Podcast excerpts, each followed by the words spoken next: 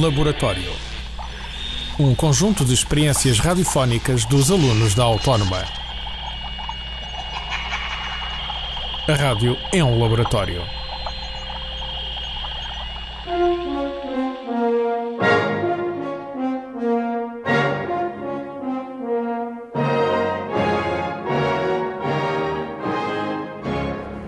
Ildefonso e sua mulher emigraram para a França na perspectiva de um futuro melhor para os filhos que ainda não tinham.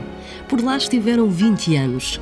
Ele foi trolha da Câmara de Lyon, ela era mulher a dias.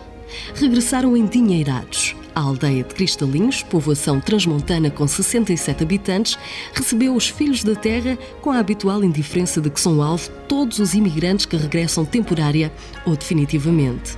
Houve festa e romaria, Agatha e Ruth Marlene ao vivo na Casa do Povo, foguetes junto ao rio e pouco mais. Com os ganhos da estada por terras de Asterix e a não pequena retrete, Ildefonso e sua mulher resolveram investir e fazer lucro. Abriram um estabelecimento comercial, casa de pasto, comes e bebes, pronto a servir, semi-taberna, a que chamaram Le Café. No Le Café, todos os dias se reuniam poetas, filósofos, escritores, ecologistas, pensadores, intelectuais de esquerda, arqueólogos de Foscoa e construtores civis desempregados. Enfim, a elite cultural de Cristalinhos.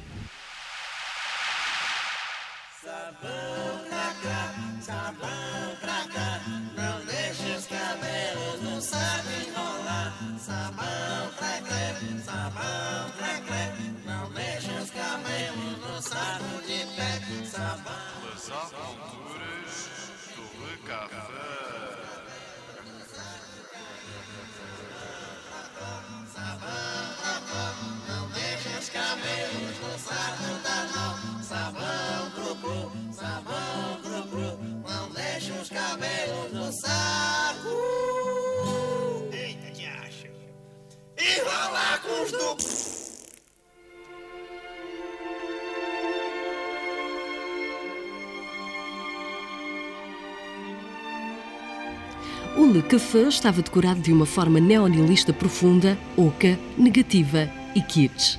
As paredes eram de um amarelo de ovo mexido, mas estavam cobertas até à altura da cintura por azulejos decorados com galos de Barcelos. Uma decoração que transmitia um profundo ar revanchista e nacionalista ao espaço. No teto pendia um ostentoso lustre de cristal e velas que obrigava a um desvio dos clientes no caminho do balcão e na viagem de regresso.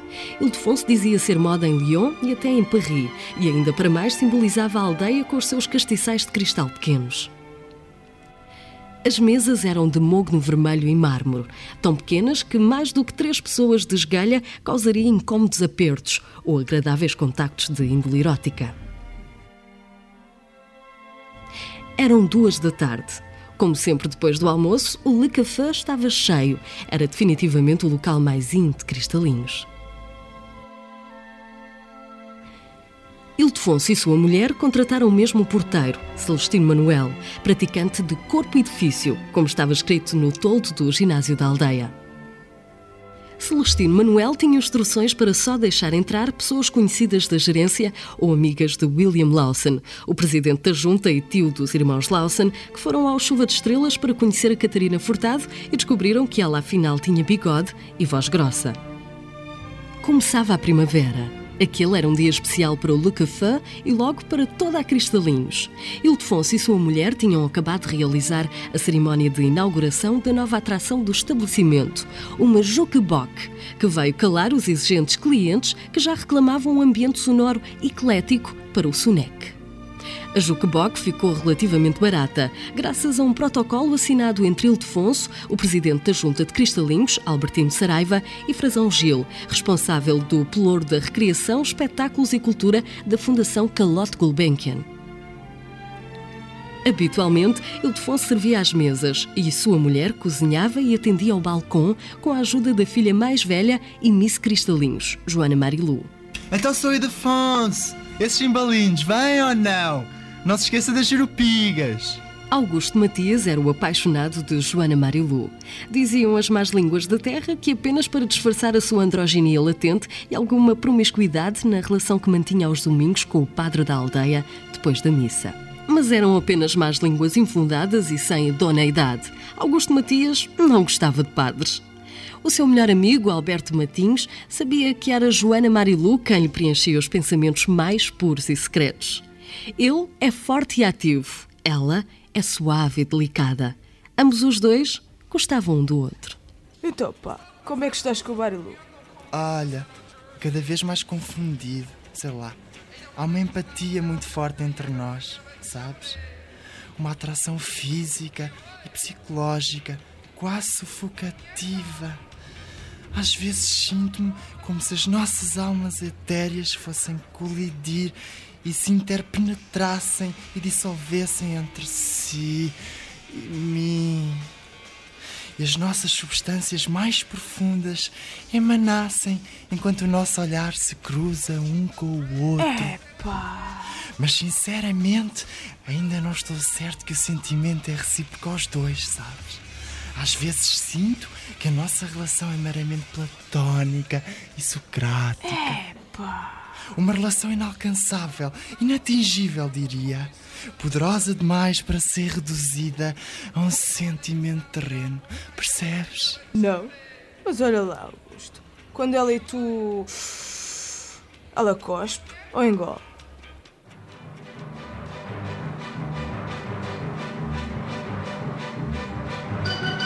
Porta, junto do aglomerado de populares anónimos que tentavam entrar no Le Café, estava o conhecido Penetra da Terra, a tentar convencer Celestino Manuel para entrar no estabelecimento.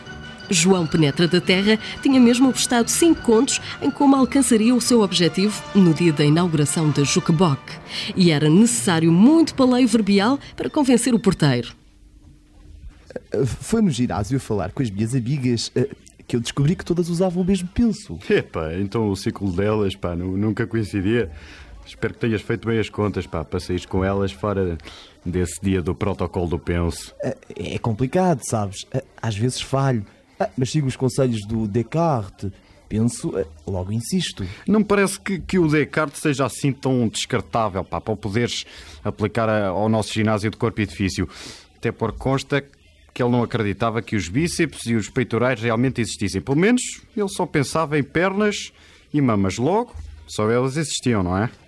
Claro, e gato escaldado entra mudo e sai calado. Sim, sim, já dizia o Friedrich Hegel. Eh, Bom, esqueci-me da teoria felina e gliana, eh, mas eu queria dizer é, que mais vale um gato na mão eh, do que dois a miar. Exato, exato. Mas eu também não me queria referir a essa dialética hegeliana. Não te esqueças é que os gatos caem sempre em pé.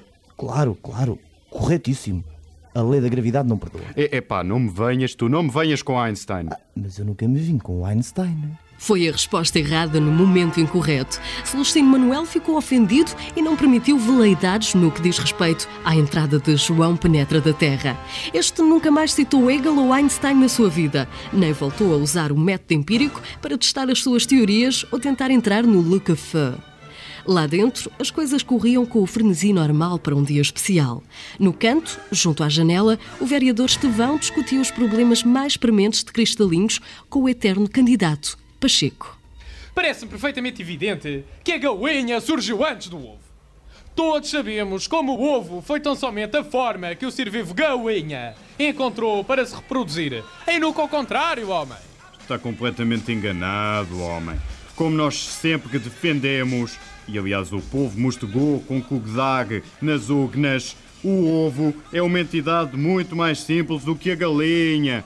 Portanto, a galinha surgiu, logicamente, no momento posterior ao ovo. O senhor sabe, até porque as coisas. Veja se mete isto na cabeça. As coisas tendem a evoluir do mais simples para o mais complexo. Não, não! Repare, mesmo o raciocínio de probabilidades pode confirmar as nossas teses. Da primeira galinha surgia necessariamente o ovo, visto que uma galinha põe centenas de ovos. Enquanto que de um hipotético primeiro ovo não teria necessariamente surgido a galinha, porque nem todos os ovos saem galinhas. Isso é muito bonito. Aliás, uma teoria autofágica e insistente oposição, muito mais do que refutada pela experiência.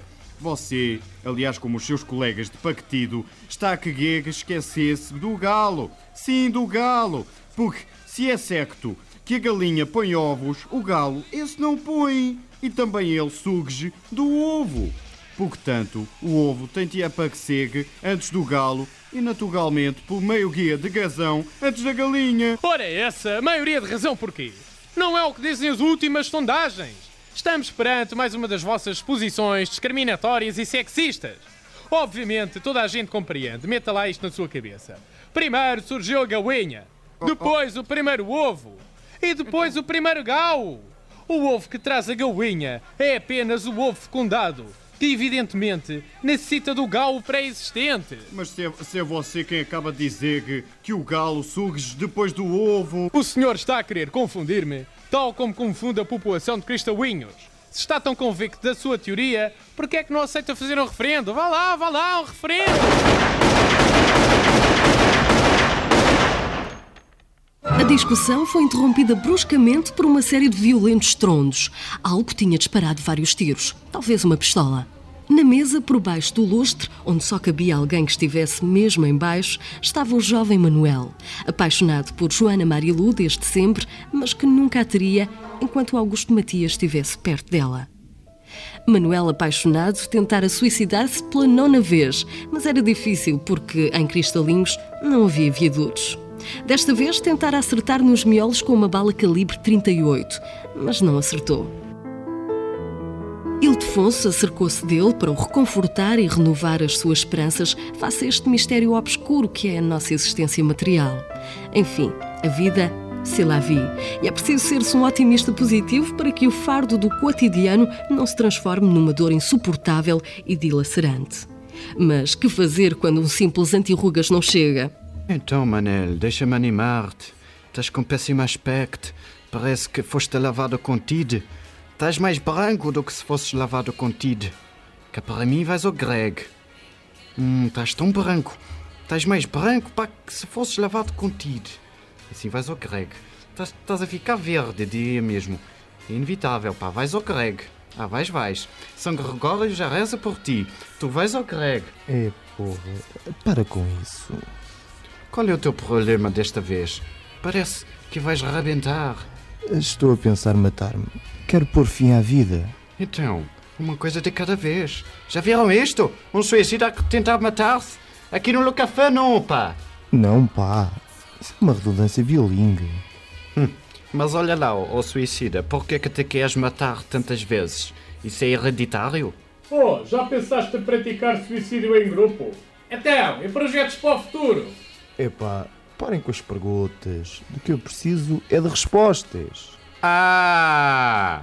Manel levantou-se e foi buscar o tabuleiro de xadrez, onde dois velhos jogavam dominete. Dispôs as peças e dissertou. O computador jogou o cavalo para F6. Em três jogadas fez checkmate. No entanto, diz-me que posso jogar e em duas jogadas comer a rainha e virar o jogo. Só que não percebo. Estou nisto desde 92. Como é que é possível? Se o meu rei está em A5 e a minha rainha em E8. Bispo de G3 para C7, comes a rainha, na jogada seguinte ele tem que comer o bispo, e com a rainha é 8 faz cheque ao rei! Resolvida a dúvida existencial ecológica de Manel, as atenções viraram-se para João Formosinho Pinto, o futebolista da terra que atingira o patamar da glória. Formosinho ainda só tinha 29 anos e já jogava no Mirandela Futebol Clube e sonhava já com o passaporte para um dos grandes, quem sabe mesmo para Espanha ou Inglaterra. O seu sonho era um dia jogar pelo Glorioso. Qual deles? Não conseguimos apurar junto das nossas fontes idóneas. Formosinho estava a ser entrevistado pelo jornalista lá da Terra. Também ele um caso de sucesso. Ainda só tinha 54 anos e já era correspondente da TVI em Cristalinhos. Então, este domingo, deslocação difícil ao Lamegalense, Formosinho. Vai ser uma partida disputada. O fator casa conta sempre. Mas a equipa está moralizada e vai entrar em campo para conseguir um bom resultado, não tenho dúvidas. Mas o bom resultado passa pela vitória ou o empate chega para as aspirações do Mirandela? Nós entramos em campo sempre com o mesmo objetivo, seja em campo for, que é obter os três pontos. Por isso vamos dar o nosso melhor para vencer o jogo. Mas e o adversário? Eles também precisam de vencer. Isso só vai enriquecer o espetáculo e valorizar o resultado que obtivermos. A equipa adversária está recheada de ótimos valores e vai dificultar ao máximo a nossa tarefa. Mas já dizia Demócrito e os pré-socráticos confirmaram. A bola é redonda e o jogo tem 90 minutos. qual achas então que vai ser o resultado final? Bom, eu prognósticos eh, só no fim do jogo. Entretanto, um pequeno incidente, mas significativo, iria mudar inapelavelmente o rumo da história do Le Café e de toda a Cristalinos. Uma verdadeira hecatombe acercara-se do Sunec e de todos os seus clientes. Um cataclismo irreversível, exasperante e inultrapassável. Olha, desculpe, senhor Ildefonso. Este cimbalino está horrível. Traga-me já outro, por favor. O quê? Sim, está azedo. Azedo? Sim, parece estragado, homem. Estragado? Sim, homem, já lhe disse. Pare de repetir outra vez o que eu já lhe disse antes primeiro. Ouça lá, esse tipo de petulância e pequena vaidade tira-me do sério. Eu não lhe reconheço autoridade moral para conjecturar dessa maneira. Saia já do meu estabelecimento. Sai o quê? Ouça lá, para já o cimbalino estava uma merda. Depois, o cliente paga logo, tem sempre razão. Já frisava Kierkegaard. Você tem que reconhecer. Assim, isso estou a causar-me linda. Peço desculpa. Não posso preocupar-me com um cimbalino quando tenho que me preocupar com o país. Por isso, como não quero melindrá-lo mais, quem se vai embora sou eu. Bravo, cabrão! É excelente, cabrão! Bravo! Bravo! Bravo! Bravo! As palmas de nada serviram. O nosso herói deixou para trás o Le Café e nunca mais regressou a Cristalinos. Fundou um partido de extrema-direita anti-europeu em Lisboa, a que chamou PDAIP. Em poucos anos, Cristalinhos recebia a visita dessa dura realidade a que chamam desertificação e custo da interioridade. A vasta e profícua população desceu em pouco tempo para menos de 15 habitantes, quase todos com mais de 60 anos. Por cima do que outrora fora o portentoso e incomensurável Le Café, passa agora o traçado do novo IP12. Aldeias como Cristalinhos apenas são uma placa na estrada, nada mais. A propósito, se por acaso estiver interessado em conhecer mais pormenores desta história fascinante, pode ver Joana Marilu em Nu Integral na edição deste mês da vida transexual, embora dificilmente a reconheça depois da operação.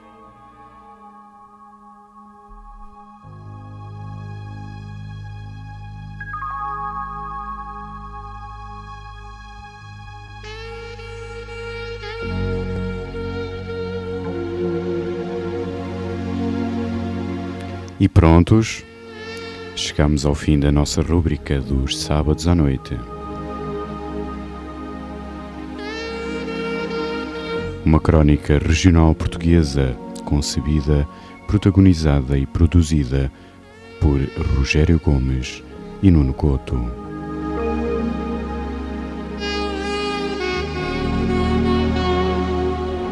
Um programa interpretado realizado e materializado graças ao apoio técnico e espiritual de João de Souza, Carla Rocha, Aníbal Rebelo, Mónica Silva, Miguel Martins, Felipe Mester, Paula Martins, Teresa Mendes, Maria João Varanga, Catarina Furtado e Deus Nosso Senhor.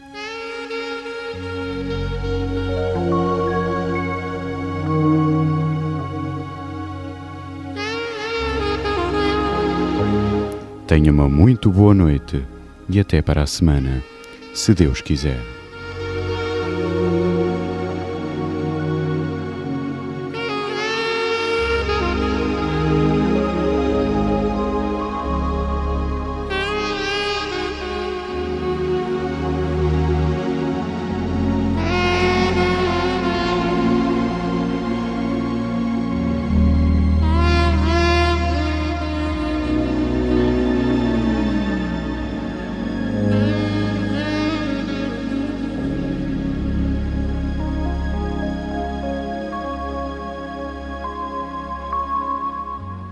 Este programa foi gravado nos estúdios da Universidade Autónoma de Lisboa.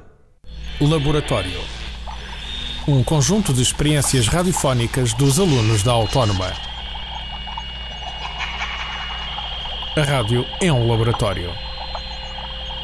Este e outros programas disponíveis para ouvir e descarregar em radioautónoma.com.